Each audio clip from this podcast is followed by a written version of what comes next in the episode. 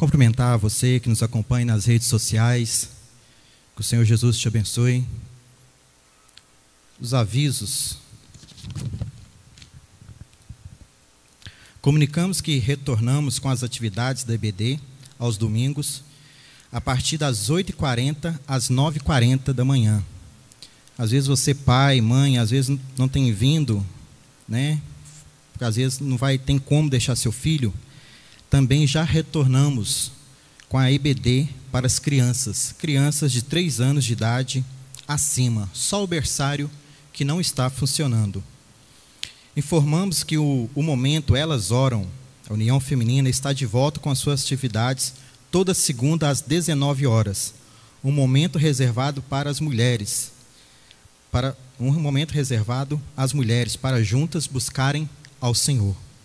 Já voltou nesta segunda-feira. Então você mulher que às vezes ainda não tinha nessa notícia, agora você já tem esse compromisso com o Senhor às segundas-feiras, às 19 horas, aqui no templo, juntamente com as demais irmãs, buscar ao Senhor. Amém?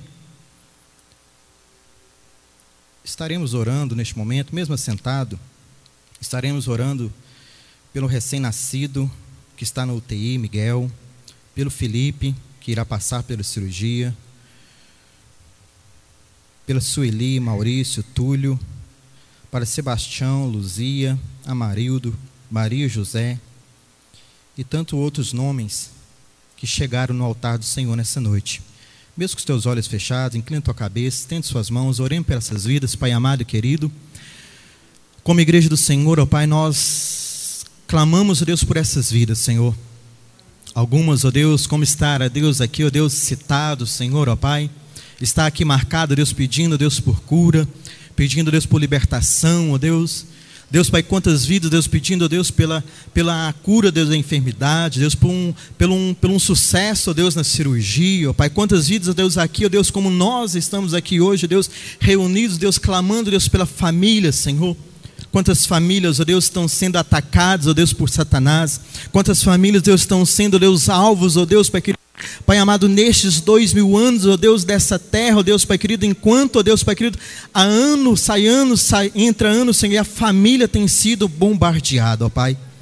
Mas nessa noite, ó Deus, a tua palavra nos diz, ó Pai, onde tem dois ou três reunidos em teu nome, ali o Senhor se faz presente, Senhor. E aqui, ó Deus, eis a tua igreja, o teu povo, ó Deus, separado, escolhido, Senhor, ó Pai, clamando, ó Deus, intercedendo, ó Pai, por essas vidas, Senhor. Clamamos a Ti, ó Deus, porque Tu és Deus de longe, ó Deus, e também é Deus de perto, Senhor. Faça, ó Deus, visitação, ó Deus, na vida dessas pessoas, Senhor. Aonde quer que elas se encontrem neste momento, Deus, Papai querido, traga paz, traga refrigério, Deus, traga cura, Senhor. Venha libertá-los, ó Deus, dos cativos, ó Deus, das prisões, ó Deus, que estão passando, ó Deus, Pai querido, em suas vidas, em suas almas, Senhor. Ó Pai querido, nós não declaramos e nós te pedimos, Deus, a provisão do Senhor, ó Pai, sobre essas vidas, em nome santo do Teu Filho Jesus. Amém. Gostaria de convidar aqui à frente os aniversariantes da semana, irmão Israel, Sarinha, Daniela. Se há mais alguém que esteja fazendo aniversário queira receber a oração da igreja, vem aqui à frente receber a oração da igreja. Amém? Se coloquem de pé. Logo depois estaremos recebendo o pastor Helder. Estenda suas mãos. Pai querido, nós oramos ao Senhor, Deus, por essas vidas. Deus, Pai querido, colocamos, Deus, a cada um, ó Pai, diante do Senhor, ó Pai. Deus, Pai querido, abençoa, Deus, Pai querido, a vida dos teus filhos, Senhor, ó Pai. A alegria deles, ó Deus, também é nossa alegria, ó Deus, em saber, ó Deus, que eles estão, ó Deus, completando, Deus, mais um ano, Deus, de vida, de existência, ó Deus, na tua presença, ó Pai. Assim, ó Deus, nós oramos ao Senhor, ó Deus, como apóstolo Paulo, Deus, dizendo, ó Deus, ao Efésio, ó Deus, em 1,3, ó Deus, que eles sejam, ó Deus, abençoados, ó Deus, com toda a sorte de bênção, ó Deus, celestiais, espirituais, ó Deus, que seja, ó Deus, derramado, Deus, sobre a vida deles, ó Deus, o teu propósito, Deus, a tua visão, ó Deus, o teu querer, ó Pai. Deus, Pai, que anos vindouros, Deus, que eles possam contemplar, ó Deus, na tua presença, ó Deus. Pai querido, como igreja do Senhor, Deus, nós os abençoamos, ó Deus, em nome de Jesus. Amém. Parabéns a vocês. Ainda de pé, Pastor Helder. Estenda suas mãos. Vamos estar orando por ele. Deus, mais uma vez, Deus, oramos a Ti. Colocamos, Deus, o pastor Eldo, Deus, em Tuas mãos. Colocamos, Deus, a vida dele, a casa dele, o ministério dele, a vida da Tua esposa, Gilvânia, Senhor. Deus, Pai querido, neste momento, Deus, nós sabemos que o Senhor, Deus, desde antemão, Deus, já tem, Deus, dado uma palavra, já deu uma palavra a ele, Deus. Que nessa noite, Deus, ele, ele é um mensageiro, Deus, o Senhor possa usá-lo, Deus, conforme a tua vontade, o teu querer, ó Pai. Como igreja do Senhor, Deus, nós repreendemos, Deus, todo o mal, toda seta, Senhor, tudo aquilo que se levante, Deus, sobre a vida dele, Senhor. Guarda a vida dele, Deus, cobre com teu sangue, Deus. É que nós te oramos, ó Deus, em nome santo do teu filho Jesus. Amém. Meus irmãos, boa noite, a paz do Senhor. Os irmãos podem assentar um minuto só, por favor. Graças a Deus. Obrigado, irmão Andrei. Me acompanha minha esposa, Giovana, essa que está aqui de pé, né? Minha companheira. Irmãos, antes de entregar um recado de Deus, e eu trago de fato um recado de Deus para os irmãos, inclusive está iniciando hoje a campanha Minha Família aos Pés da Cruz, não é isso? É, né? Está iniciando hoje.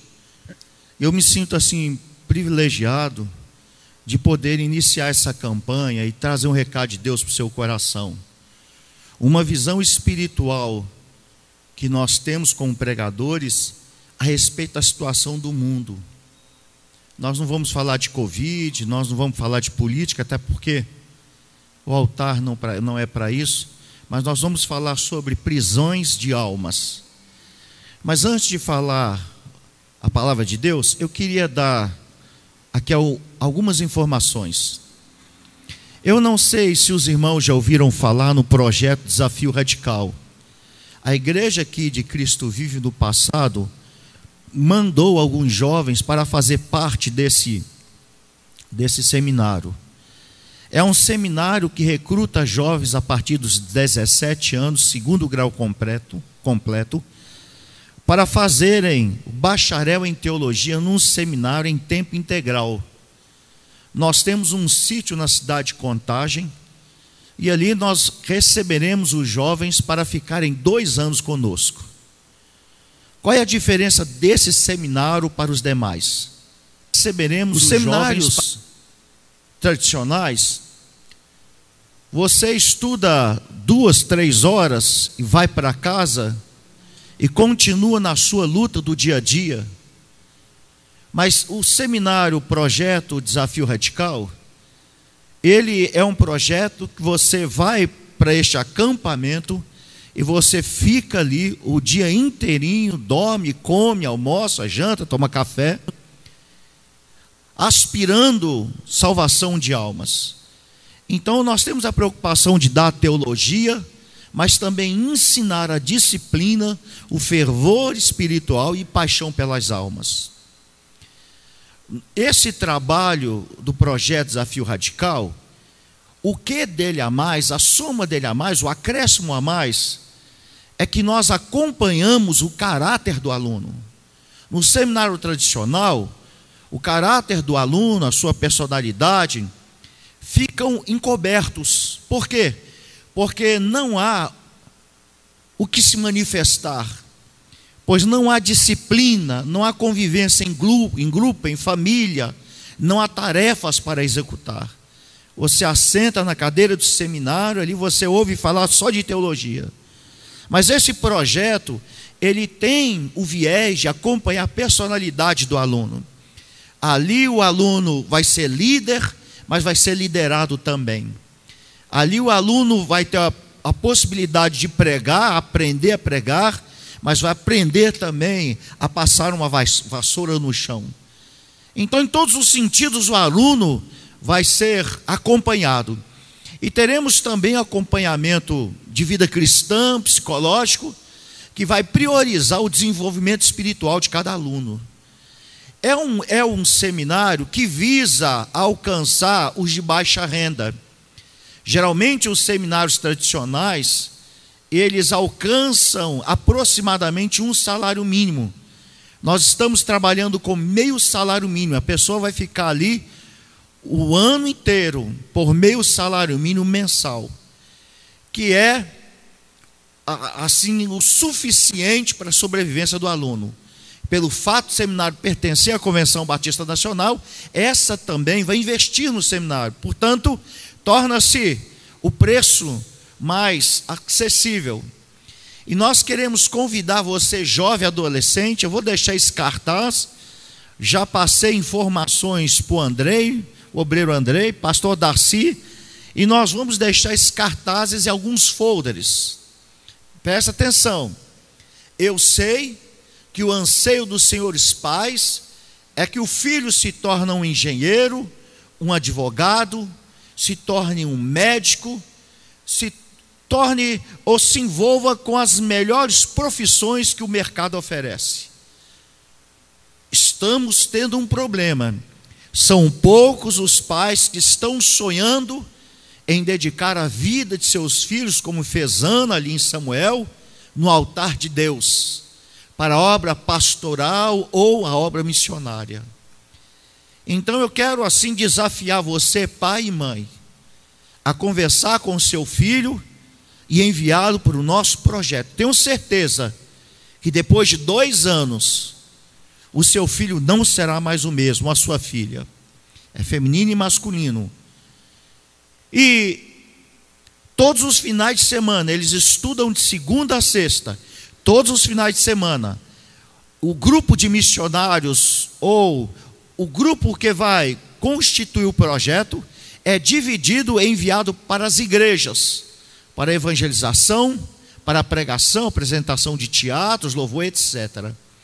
Então, é um seminário que capacita o jovem em todos os sentidos, inclusive aquele jovem que integrasse no seminário e quiser aprender a tocar um violão, um teclado, lá oferecemos essa oportunidade sem somar qualquer outro custo.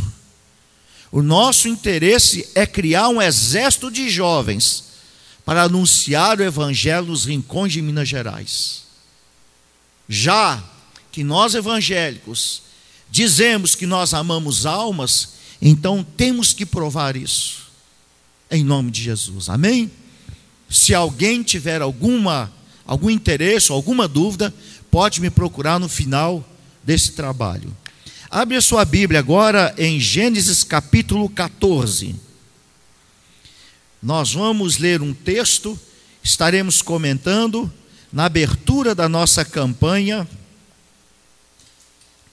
Minha família aos pés da cruz.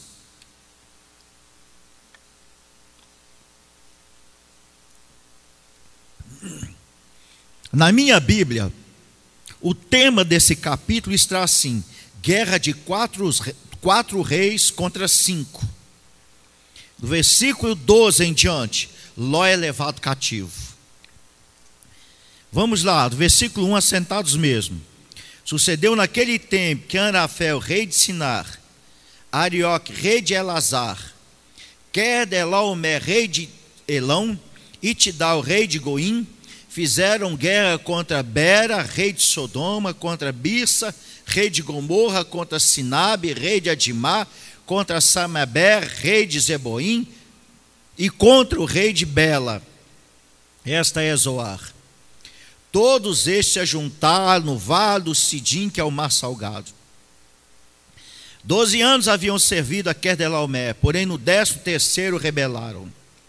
Ao décimo quarto ano veio Querdelaomé e os reis que estavam com ele, e feriram aos Refaim, Astarote, Carnaim, e aos Uzim, Zenhã, e aos Emim, Savé, Kiriataim aos Oreus do Monte Seir, até Euparã, que está junto do deserto. De volta passaram em Emispat, que é Cádiz, e feriram toda a terra dos Amalequitas e dos amorreus que habitavam em Azazon Tamar. Então saíram os reis de Sodoma, de Gomorra, de Adimá, de Zeboim e de Bela, esta é Zoar, e se ordenaram e levantaram batalha contra eles no vale de Sidim contra Kerdelaomé, rei de Elão, contra Tildal, rei de Goim, contra Arafel, rei de Sinar, contra Arioc, rei de Elazar. Quatro reis contra cinco. Ora, o vale de Sidim estava cheio de poços de betume, e os reis de Sodoma e de Gomorra fugiram. Alguns caíram deles, e os restantes fugiram para um monte. Tomaram, pois, todos os bens de Sodoma e de Gomorra e todo o seu mantimento se foram. Apossaram-se também de Ló, filho do irmão de Abrão, que morava em Sodoma, e dos seus bens e partiram. Porém veio um que escapara e contou a Abraão o hebreu. Este habitava junto dos carvalhais de Manré, o amorreu, irmão de Escó e de Ané, os quais eram aliados de Abraão.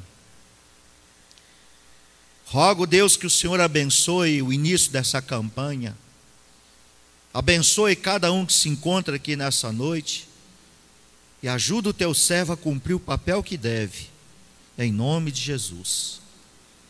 Meus irmãos, sempre quando falamos de Abraão, sempre quando falamos de Abraão, a gente pensa no homem caseiro, pacífico, tranquilo. A gente nunca imagina um Abraão em guerra. A gente nunca imagina. Toda a Bíblia pinta Abraão como pai da fé, expressando na personalidade de Abraão essa virtude chamada fé.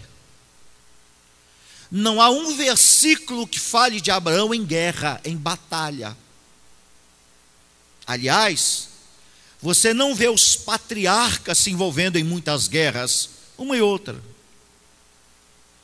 Abraão, quando saiu de Ur dos Caldeus, o trajeto dele até Canaã, a Bíblia não fala de uma peleja na qual Abraão tem envolvido. Esse é o único capítulo que aborda Abraão numa guerra por causa de uma alma, por causa de uma pessoa. Então, antes de falarmos sobre a peleja em que Abraão se envolveu, deixe-me pintar o contexto. Nós temos aqui, a princípio, nove nações em guerra. Depois vão entrar mais cinco nações. Ao todo, nós temos 14 nações pelejando entre si, lá na época de Abraão. Nós poderíamos chamar isso, sem medo de errar, de a primeira guerra do mundo do Velho Testamento. Não há notícia antes do capítulo 12 em qualquer peleja dessa envergadura. Nós temos pessoas pecando antes do capítulo 12, mas nós não temos tribos ou nações se envolvendo em pelejas. Repito, são 14 nações em guerra. Essas nações, elas ficavam ali na região do Iraque, que é chamado hoje Iraque, do Irã, ali de Israel, aonde o homem nasceu ou ali foi criado, chamado Jardim do Éden, que cruzava ali o rio Tigre e também o rio Eufrates. Ali é o berço da civilização e do desenvolvimento humano. Só que as nações que haviam se desenvolvido em torno daquela região, elas entraram em turbilhão, fizeram a primeira grande guerra de destruição, destruindo umas às outras, ainda que algumas eram confederadas. Portanto, quando você lança os seus olhos sobre o capítulo 12, você não pode pensar que isso é uma batalha comum, como a Bíblia fala de muitas batalhas e muitas guerras. Você não pode pensar que isso é uma ação comum. Eu estou dizendo que a primeira grande guerra, que todo o mundo da ocasião se envolveu. Havia um homem chamado Kerdelaomer, cujo significado do nome é servo de Lagamar, que era um largato adorado na época, imenso largato. E esse homem, Kerdelomé, adorava aquele Deus, lá na região elamita. E eles, ou Kerdelomé, se uniu com mais três nações e dominou todas as demais nações. eles pagavam pesados tributos e serviam a Querdalaomé, ou servo do largato, a todo custo. Entretanto, diz o versículo de número 4, doze anos haviam servido a Querdelaomé, porém no décimo terceiro se rebelaram. Eram quatro nações, subjugando cinco. Doze anos eles tinham servido aquelas quatro nações, especialmente a de Querdelaomer. Chegado então ao décimo segundo ano, eles cansaram de prestar reverência e para pagarem é, tributos pesados. Resolveram as cinco nações dominadas a unirem as suas forças, a unir os seus exércitos e romper com aquela ditadura, com aquele tacão, com aquele domínio, domínio das trevas. Até aqui você não vê ação nenhuma divina, até porque nenhuma dessas nações cultuavam Deus. No décimo segundo ano, então, eles resolveram se rebelar. E de fato rebelaram. As cinco nações dominadas por quatro. Por quatro. O versículo 5 diz: Ao décimo quarto ano veio Kedelaomé, os reis que estavam com ele, e começou a carnificina. Kedalaomer levou um ano para organizar as forças que ele tinha na ocasião. Quatro poderosas nações. Ele não levantou da noite para o dia, de uma semana para outra, de um mês para o outro. Ele levou um ano para fazer uma estratégia de guerra. Kedalaomer desceria do norte, indo para o sul e na trajetória que ele havia realizado, todas as nações pelas quais ele passaria, ele destruiria. E agrava-se mais a situação, quando o versículo 5 diz: Ao décimo quarto ano veio Kedelaomer, e os reis que estavam com ele lhe feriram os refaíns em Astarote Carnaim, os uzins em Ã, os emins em Sivac, Sivac Caretaim, os oreus no Monte Seir, até o Paran, que está junto ao deserto. Todas essas nações com os sufixos ins eram nações de gigantes, de homens poderosos, de homens temidos. A força de Kedelaomé era tão brutal, era tão poderosa, que ele arrastava as nações à morte, mesmo nações de homens poderosos e gigantes. Parece que a penumbra da morte tomou conta do mundo naquela ocasião. A desgraça, a dor, o sofrimento, a escuridão, quando Kerdelomé, ele não aceitava pactos, Kerdelomé não aceitava pedido de perdão, ele não aceitava submissão, Kerdelomé trazia destruição por todo o caminho por onde ele passava. Isso me faz pensar um pouco no poder das trevas, da mente de Satã e de todos os projetos que ele tem para trazer destruição por onde quer que ele ande. E o mundo da época ficou banhado em sangue, sem ter uma pessoa que fizesse Kerdelomé retroagir.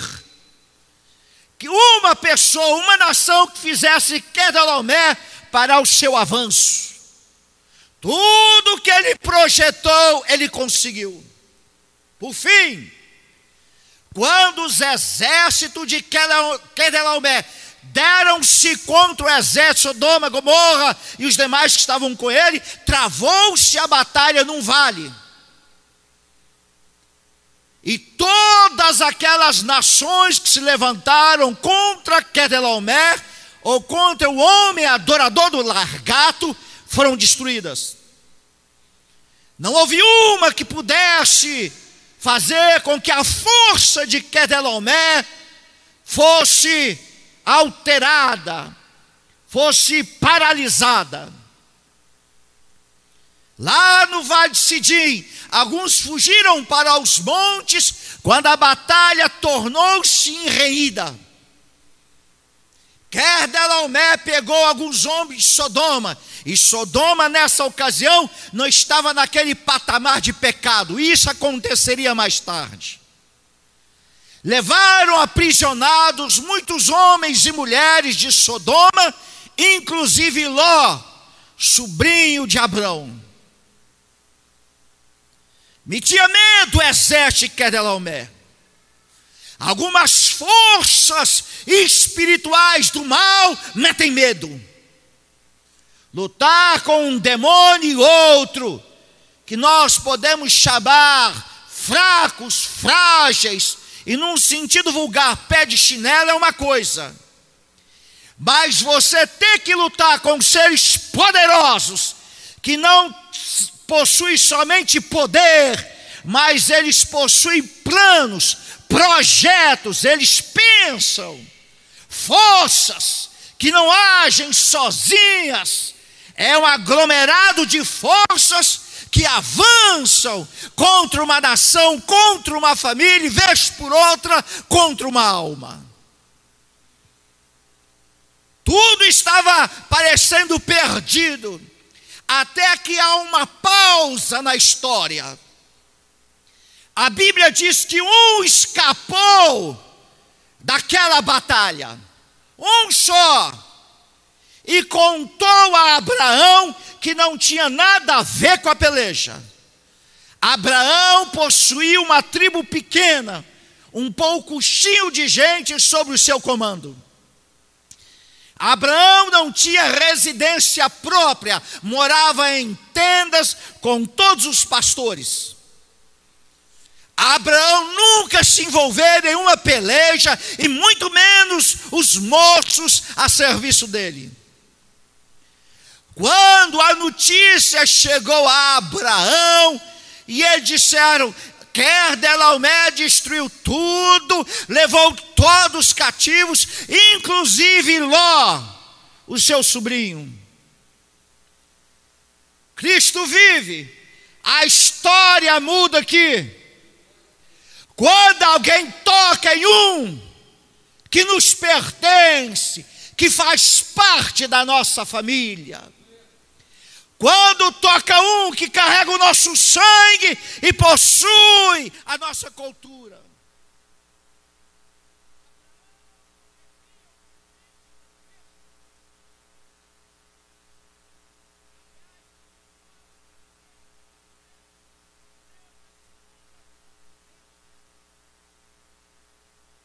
Quando o nazismo de Hitler na Alemanha se levantou em 1939, invadiu a Polônia, país pequeno da Europa, na divisa de União Soviética.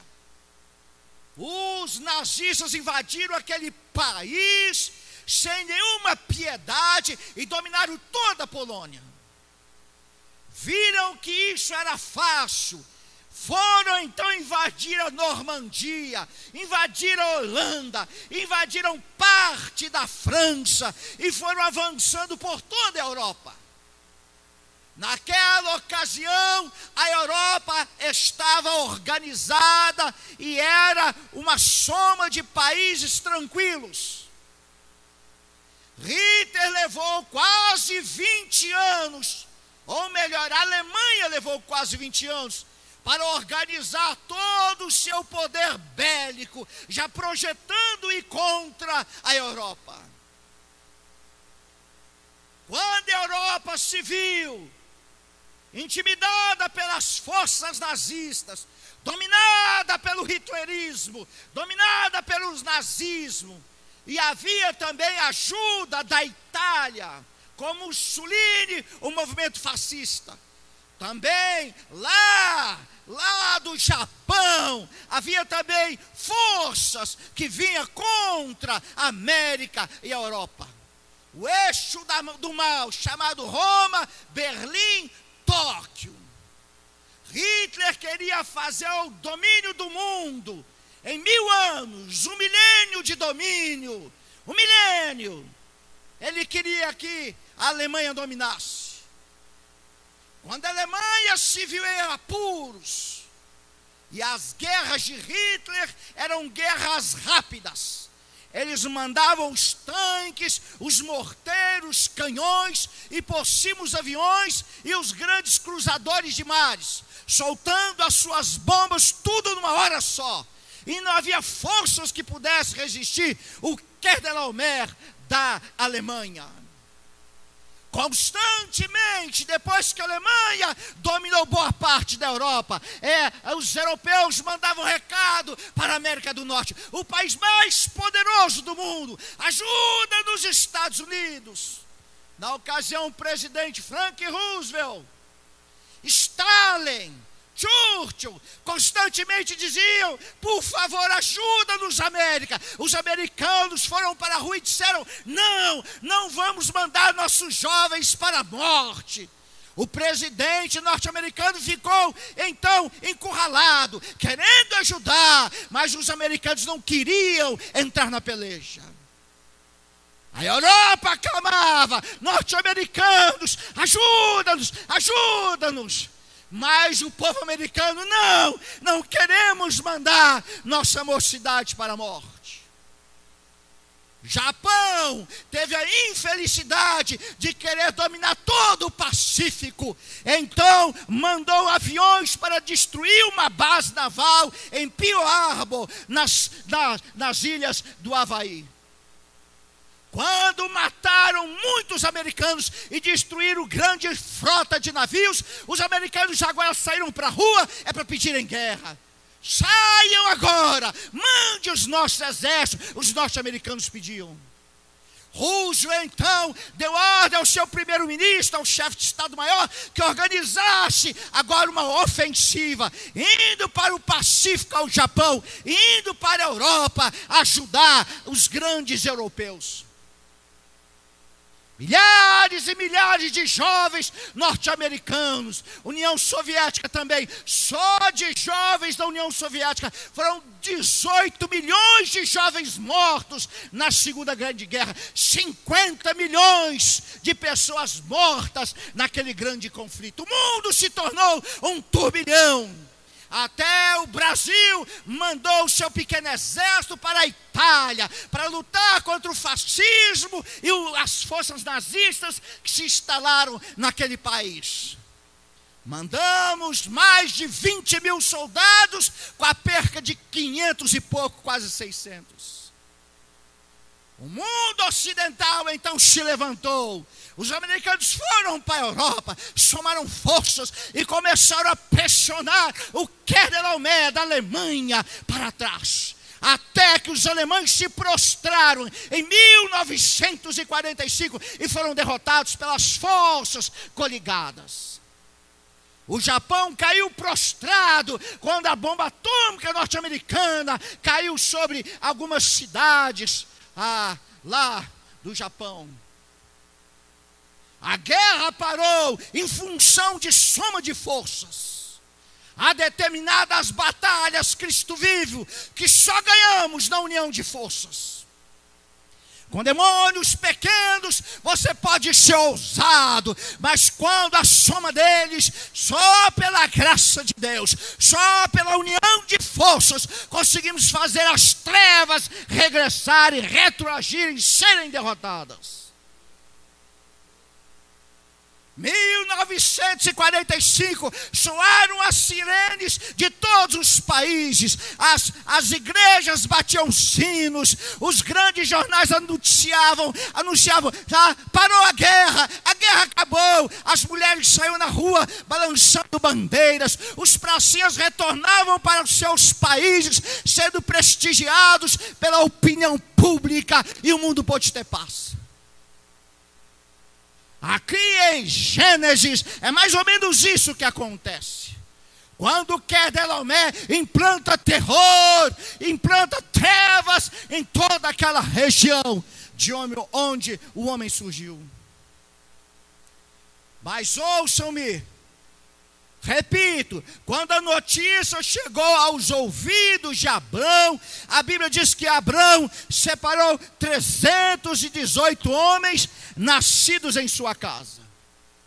Perdoe-me, dá para rir, dá para rir um exército de 318 homens, sabe lá Deus o número de inimigos com os quais eles teriam que guerrear. Abraão conseguiu alguns homens dos seus confederados. A Bíblia diz que eles marcharam toda aquela noite e foram ao grande acampamento de Kedelaomer. Abraão, que nunca havia se envolvido em peleja, estava com a sua espada desembanhada para cortar ventre e rasgar pele humana. Quando a batalha se deu, a Bíblia diz que os homens de Abraão prevaleceram e todo o exército de Kedelaomé foi completamente destruído. E Abraão fez mais. Todos os homens e todas as mulheres que estavam cativos, cativas, Abraão trouxe de volta. O mundo oprimido, Abraão libertou. Abraão veio trazendo, Deus deu vitória a Abraão. E é interessante notar, lá no versículo de número 18, Melquisedeque, rei de Salém, trouxe pão e vinho, e era sacerdote Deus Altíssimo. Abençoou ele, Abraão, e disse: Bendito seja Abraão pelo Deus Altíssimo, que possui os céus e a terra, e bendito seja Deus Altíssimo, que entregou os teus adversários em tuas mãos. Portanto, aquela peleja que Abraão se envolveu, Deus também estava nela. Nenhuma força, por mais poderosa que fosse, poderia, irmãos, resistir à pressão e o poder de Deus. Não há força, não há poder neste mundo, sabedoria humana que pode resistir à força do Deus eterno e todo-poderoso. Com a palavra da sua boca, ele derrota os seus inimigos. Com a palavra da sua boca, ele quebra as pernas dos seus adversários.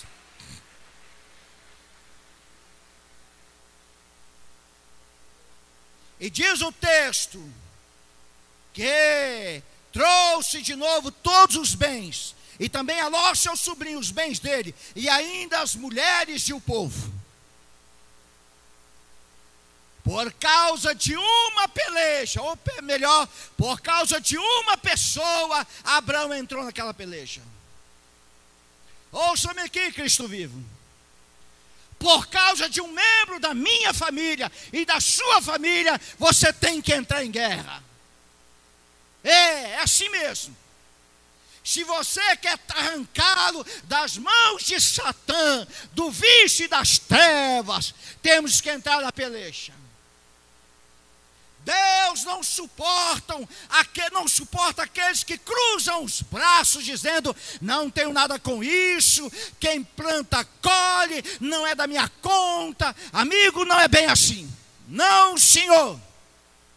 A Bíblia fala sobre amar o próximo e ter misericórdia com o semelhante. Abraão se levantou e por causa de Ló, ele entrou naquela peleja.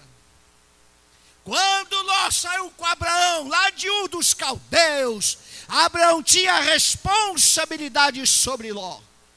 E ouça-me, você tem responsabilidade sobre a sua família, como eu tenho da minha especialmente quando você conhece a verdade de Deus, o poder de Deus, as promessas da Escritura. Muitos são os que estão aprisionados, engajolados em trevas pelo poder do diabo, e a única força que pode libertá-los é a força da igreja sobre a igreja para o espírito do poder, o dínamo de Deus, a força ativa de Deus, e muito mais do que a força ativa, a força que pensa, que sente, que fala, que age. Alguém disse que o diabo falou um dia: ah, se os crentes soubessem o poder que eles têm, a força que eles têm. Lendo esse texto, então, eu me sinto animado e desafiado a buscar aquele que está perdido da minha família. Lendo esse texto, eu me sinto da obrigação de ajudar aquele que está prostrado. Aquele que está bêbado nas drogas, no adultério, na prostituição, desviado nos ídolos, no paganismo, nas orgias. Deus, o Todo-Poderoso, comissiona eu e você para entrarmos nessa peleja. Há forças que dominam este mundo mas nós temos Jesus Cristo, que é o Alfa e o Ômega, o primeiro e o fim, aquele que tem poder para libertar.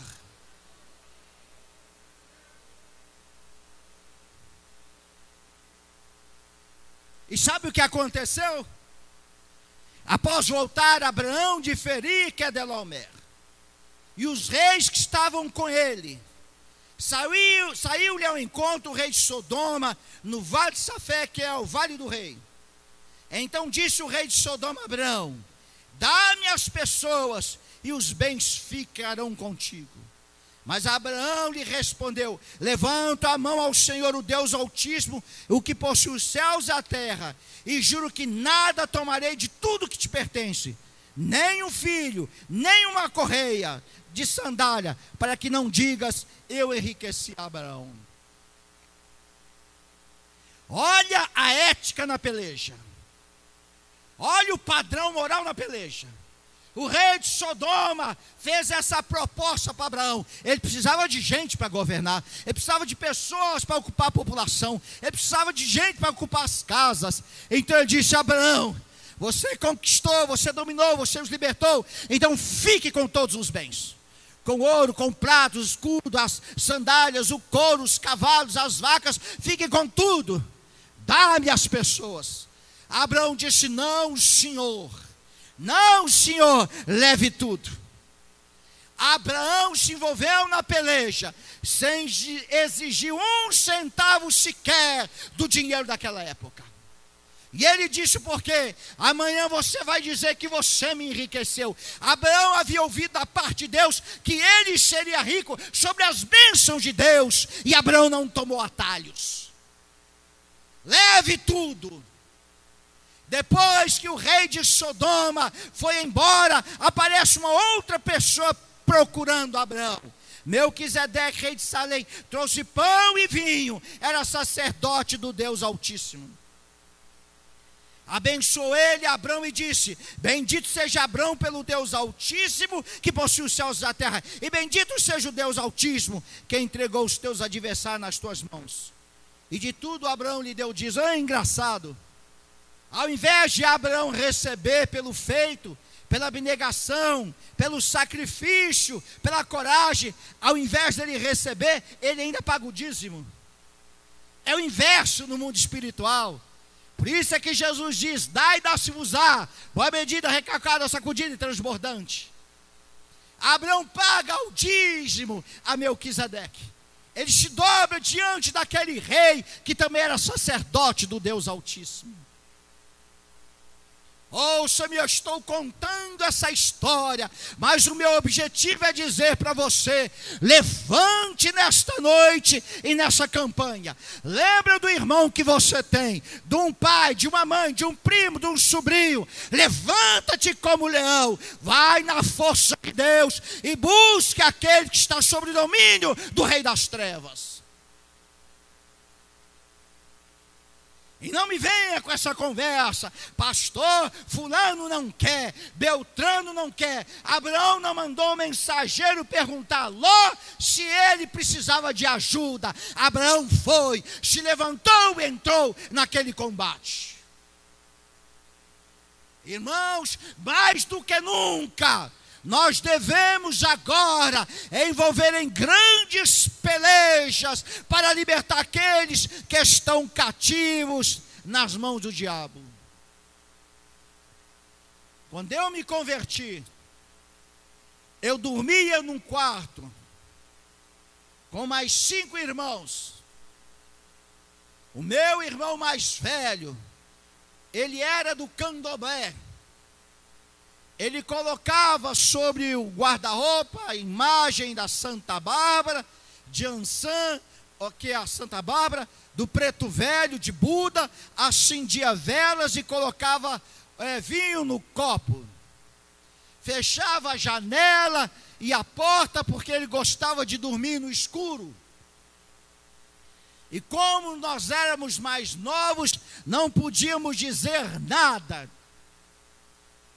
O vinho azedava, as velas acesas, e só eu de crente naquele quarto. Às vezes acordava à noite com o brilho daquela vela ao preto velho. Mas ouça-me, mesmo novo convertido, Deus me deu graça naquele quarto. Nunca toquei no preto velho e na Iansã do meu irmão. Nunca destruí um só dos seus ídolos. Mas eu subi aos montes e clamava ao Todo-Poderoso para libertar o meu irmão das trevas.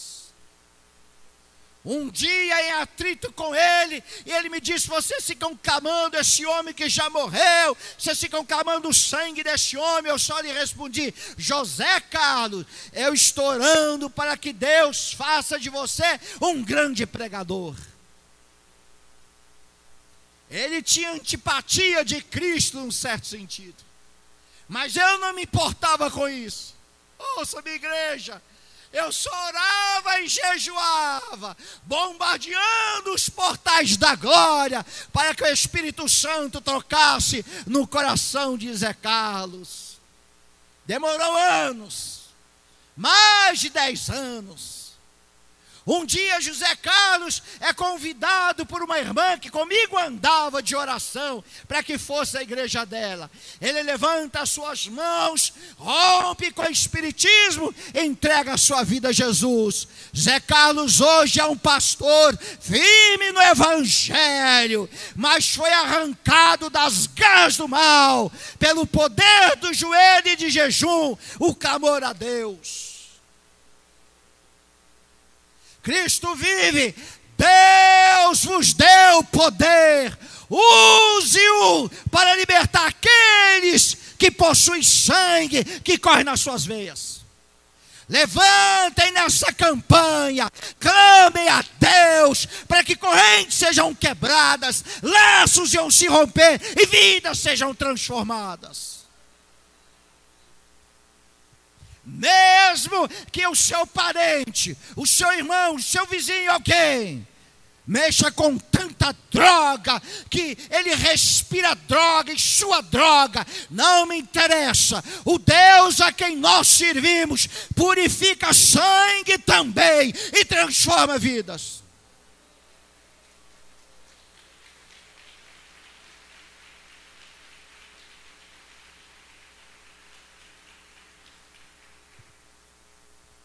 Termino minha mensagem nessa noite, desafiando você, panha de coração e alma.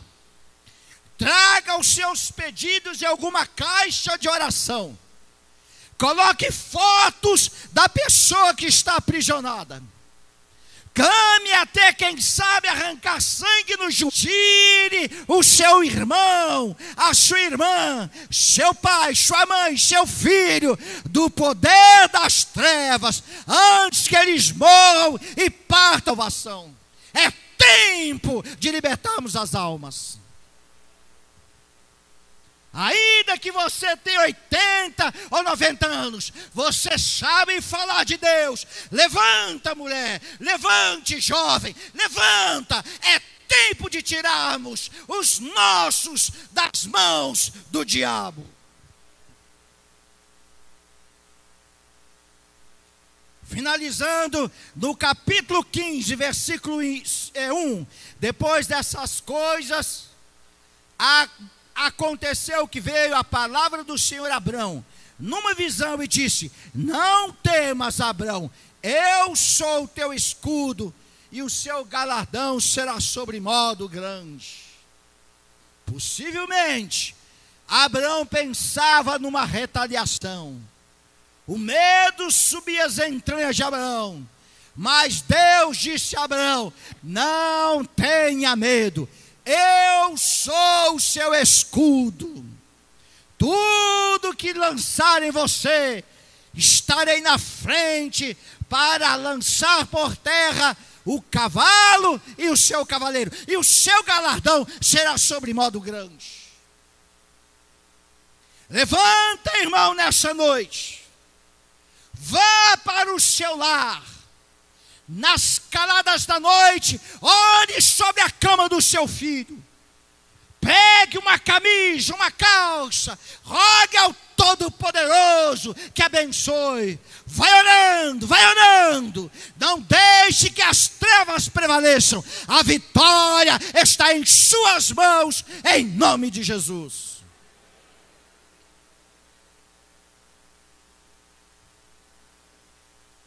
Bendito seja Deus. Vamos embora, gente. Vamos caminhando. Sou de uma família de 14 filhos, ainda faltam quatro. Mas dez já estão nos pés da cruz, pela força da oração. Não aceite essa teoria de predestinação. Ah, pastor, alguns são predestinados para as trevas. Quem fala isso pode ser, mas a minha família e nem a sua não é não. Você não criou filhos para mandá-los para o inferno, e nem sua família vai para os pavilhões da, das trevas. Não, Senhor! A nossa família vai para os pés da cruz, só da cruz, só da cruz, só da cruz.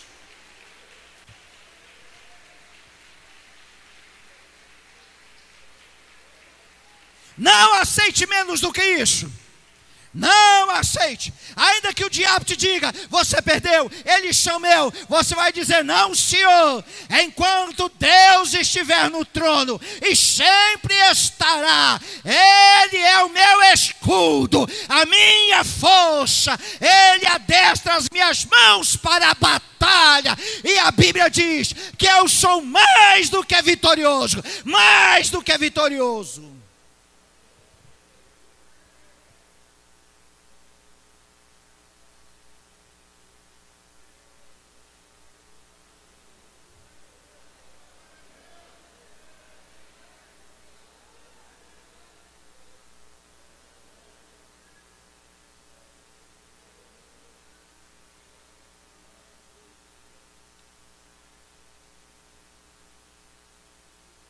Dentro da minha família também tinha uma irmã. E personalidade muito difícil, católica aos extremos. Seus crentes gostam de ter razão. Seus crentes gostam de ter razão. Aí ela não podia ter filhos. Nunca entrei em atrito com ela. Um dia chegou perto de mim, Helder, pede a Deus para que abra a minha madre. Eu fui numa vigília de oração com três pessoas, eu, uma senhora e uma irmã. Oramos até cinco horas da manhã, quatro ou quatro ou cinco horas. Na manhã seguinte, a senhora me procurou e disse, Pastor Helder, nós oramos por sua irmã, não oramos? Eu disse sim, uma senhora chamada irmã Terezinha. Jesus mostrou que ela vai ter duas filhas e só duas filhas. Isso era comum entre nós falar sobre revelação. Procurei minha irmã, disse Laurinda, eu chamo ela de Linda, o nome dela é Laurinda. Linda, Jesus falou que você vai ter duas filhas. Eu não sabia que isso ia ter uma repercussão muito grande. Laurinda teve só duas filhas, Elisa e Luísa. Hoje ela está dobrada aos pés da cruz. Amado, creia no teu Deus vai lá buscar aquele que você está ignorando, aquele que te magoou, aquela que te magoou e que te traiu, vai lá buscar. É ordem do Criador, vai lá buscar. Vão atrás deles. Vão atrás delas, vão atrás dos filhos, dos maridos, das esposas. Vão, é ordem de Deus até que se rompa um novo dia e venha sobre eles o sangue da redenção. Vamos ficar de pé nesse instante. Quero convidar você que tem algum parente que não é crente, você vir aqui na frente. Nós vamos começar hoje o clamor. Saia da sua cadeira. Vemos, você pode ficar até em distanciamento. Não sei como é que vocês vão organizar isso o diácono nos ajude, vocês vão, nós vamos orar aqui. Você vai colocar o nome dessa pessoa, da sua família, no altar de Deus. Essa campanha, minha família, aos pés da cruz, é a chamada de Deus para que você envolva nessa guerra, envolva nessa peleja. Ouçam aqui, é tempo de oração e de jejum montes e vigília, é tempo de guerra. Vamos fechar os nossos olhos. Cite o nome dessa pessoa ou dessas pessoas. Nosso Deus e nosso Pai. Apresenta o Senhor nessa noite. Nós abrimos a campanha. Minha família ao pé da cruz rogo agora, estes irmãos e essas irmãs que estão diante desse altar, que possuem familiares, que estão nas trevas, que estão nos vícios, que estão no pecado, que estão desviados, desgarrados. Deus age nessa noite, assim como o Senhor levantou a Abraão, levanta este homem, levanta esta mulher é tempo de guerra. Senhor, salva, Senhor, liberta. Visita essa casa, visita essa família. Entra com libertação. Deus, eu chamo a vitória. Deus, eu chamo a saúde sobre esses lares. Eu chamo a salvação sobre essa família. Deus, eu chamo a libertação em nome de Jesus. A quebra de grilhões, a quebra de correntes correntes, clamo a libertação em nome de Jesus. Deus, dá a tua bênção, dá a tua bênção em nome de Jesus. Glória a Deus. Oh, gente, presta atenção no pastor. Eu vou falar um, dois, três. Quando eu chegar no três, você vai gritar um nome. O nome nome dessa pessoa. É claro que alguns aqui tem mais pessoas, tem mais que um, mas pelo menos um. Você vai gritar este nome para que Deus ouça. E quem sabe agora, aonde essa pessoa estiver, os grilhões vai cair lá naquela sala, naquele boteco, naquele prostíbulo, naquele lá. Deus te abençoe. Irmão Andrei, pastor. Pastor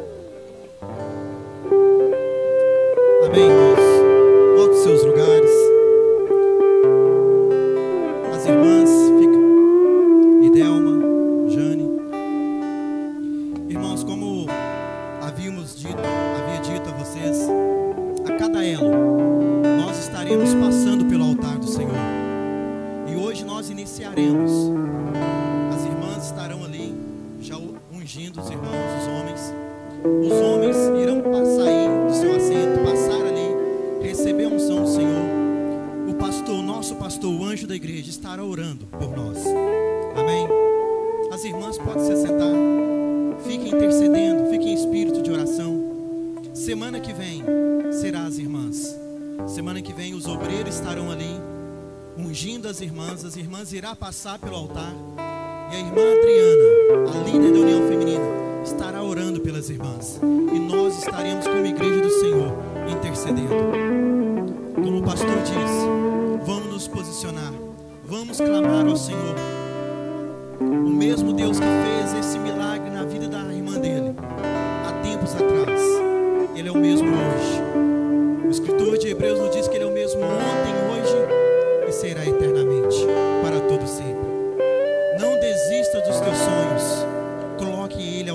cruz. Que no tempo do Senhor eles vão te concretizar. Amém? Os irmãos podem ter liberdade, sair do teu assento, receba unção, passa pelo altar, enquanto o pastor estará orando. Irmãos, é, considere simbolicamente que esse altar é os pés da cruz de Cristo. Até porque, na verdade, quando se levantou aquele madeiro, ali também estava se erigindo um altar o altar de Deus, que foi teu filho Jesus Cristo. Então, você, homem, né, nós, como chefe de famílias, né, nós temos esta missão de iniciar por nossa casa. Amém? Então você, homem, quando estiver passando aqui, eu, eu vou estar orando, né, o tempo todo que você estiver passando, eu vou estar orando. Mas considere, venha com a sua família na mente.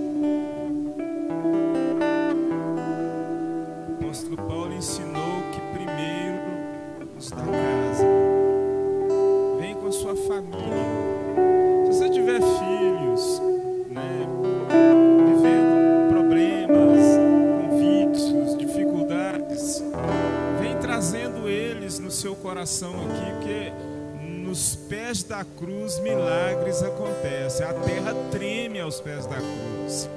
Amém? Então você pensa desse jeito. E na próxima quinta, você traz com você, se você tiver fé, crer assim, porque eu creio muito ainda nisso, quero morrer crendo nessas coisas. Você pode trazer uma peça de roupa, uma foto, só não vai deixar aqui. Mas você pode trazer com você que quando nós orarmos, você vai estar com essa peça de roupa ou com uma fotografia de alguém da sua família, e você vai estar com ela na mão, não vai deixar aqui para que não se perca, aconteça coisa assim. Mas nós vamos orar e Jesus opera. Amém? Você crê nisso? Aleluia! Glória a Deus. Então os homens podem ir, vir, passar sobre o altar. Entenda, você está passando aos pés da cruz de Cristo. Pai, no nome de Jesus, eu apresento agora, Senhor, esse homem com toda a sua família diante do Senhor. Pai, o Senhor sabe, conhece todas as dificuldades, todos os enfrentamentos que as famílias têm enfrentado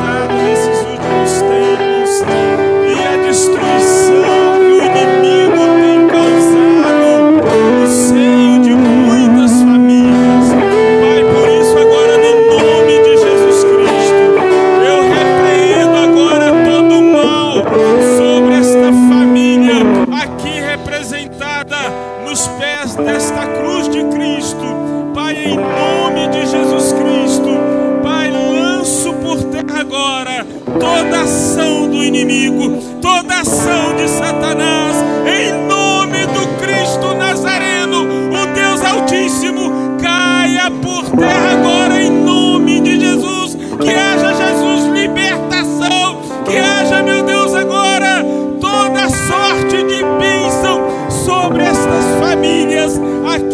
aqui representadas, meu Deus, todo espírito do inferno que causa, Senhor, destruição, vício, em nome de Jesus, caia por terra para a glória do nome do Senhor. Meu Deus, restaura, Senhor, a vida financeira dessas famílias aqui representada. Meu Deus, traz nestas famílias agora alegria, Senhor,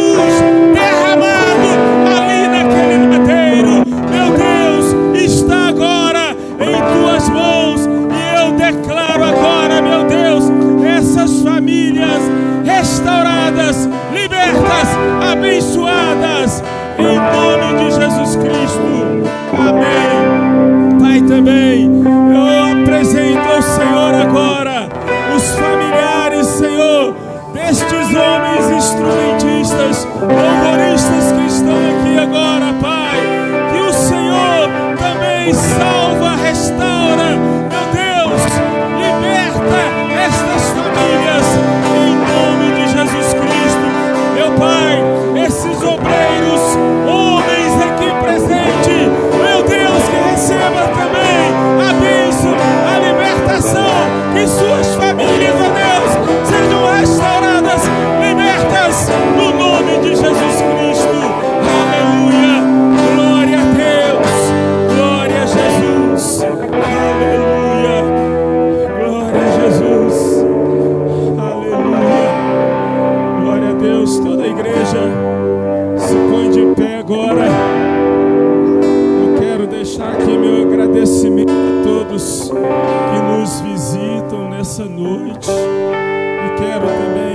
minha gratidão pela presença do nosso amado pastor Joás, que já esteve conosco aqui tanto tempo.